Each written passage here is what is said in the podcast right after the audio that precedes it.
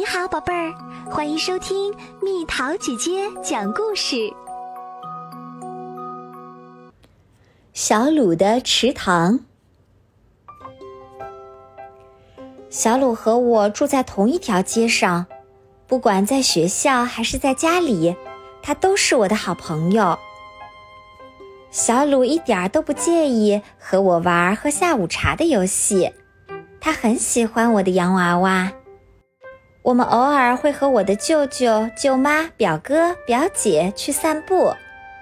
我们喜欢去池塘边，把脚伸进水里。有一次，我们还看见一只白鹭呢。但是小鲁常常生病，有时候不能和我们一起去。不过没有关系，我们还可以做很多别的事儿。我家院子的大门是绿色的。有一天，我们在门上画满了黄色郁金香，我们画的很漂亮哦。有个星期六，我们用小瓶子和吸管做了一个蜂鸟喂食器，还把厚纸板剪成花瓣的形状，套进吸管，让它看起来像朵花。小鲁说：“这个喂食器看起来真不错。”它们一定会飞来的。如果我是小鸟，我也会飞过来。我们只要耐心等就行啦。小鲁生病的时候，我就会在放学后去他家，我们玩电脑游戏或练习涂色。小鲁可是涂色高手呢。有一天，小鲁的妈妈打电话来，她说小鲁虚脱了。已经住院了，我不明白虚脱是什么意思。妈妈告诉我，那表示他病得非常非常严重。我问妈妈，他到底怎么了？为什么老是在生病？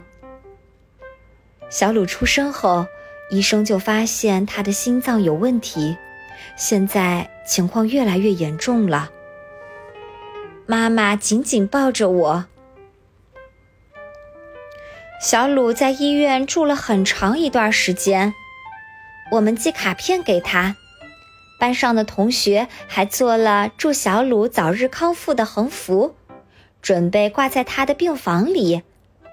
我一直求爸妈带我去看小鲁，可是只有小鲁的爸妈才能去看他。我生气的大叫：“要是我再也不能和他说话了，该怎么办？他是我最好的朋友。”这实在太不公平了。妈妈摸摸我的头，对我说：“亲爱的，我知道这很不公平，但这件事儿原本就不公平啊。”我真的就再也没有办法和小鲁说话了，因为他在医院里去世了。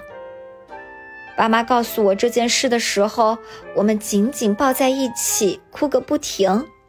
我想，我的眼泪永远也停不住了。那天晚上，爸妈让我睡在他们中间，他们握着我的手，直到我睡着为止。隔天早上，难过的心情还是没有消失。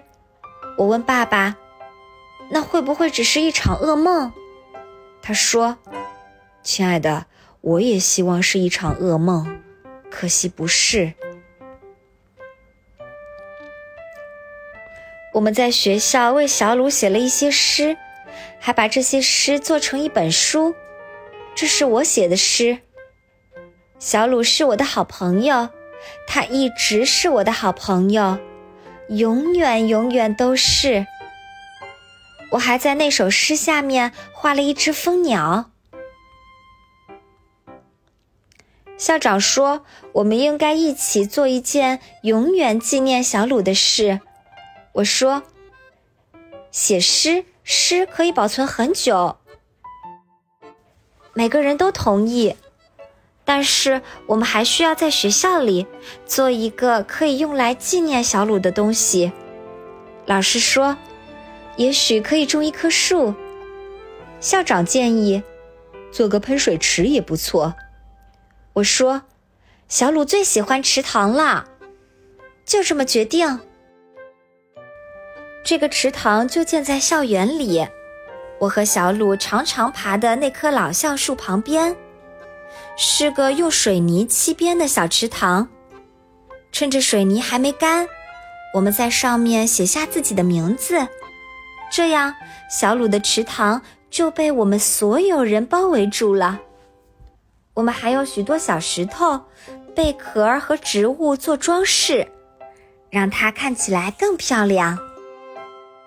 我告诉老师，我和小鲁做了一个蜂鸟喂食器，我可以把它挂在树上吗？他说可以。我在教室的座位正好在窗户旁边，所以我就把喂食器挂在自己看得见的地方。刚挂上去的第一天，我就看见有个亮亮的小东西，渐渐靠近窗户玻璃。是蜂鸟，在阳光下闪闪发光呢。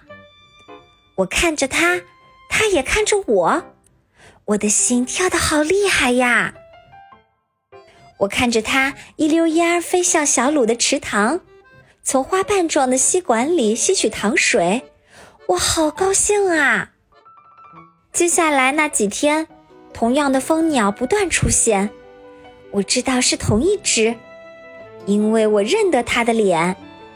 它总是先飞到窗户旁边看看我，再飞向小鲁的池塘。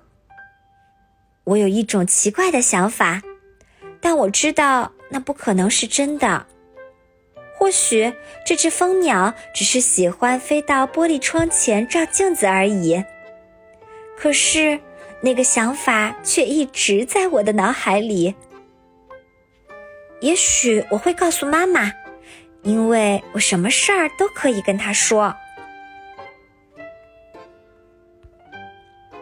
没多久，学校就要放暑假了，我把喂食器带回家，挂在院子里，而且每天都往里面装满新鲜的糖水。我不知道那只蜂鸟会不会找到我的家，就是这所有着绿色大门、门上画满黄色郁金香的房子。我相信那只蜂鸟一定会想起来。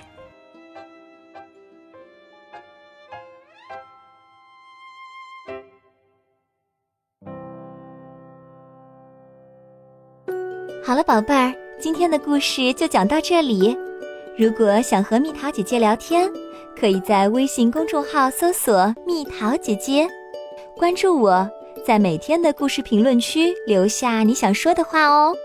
晚安。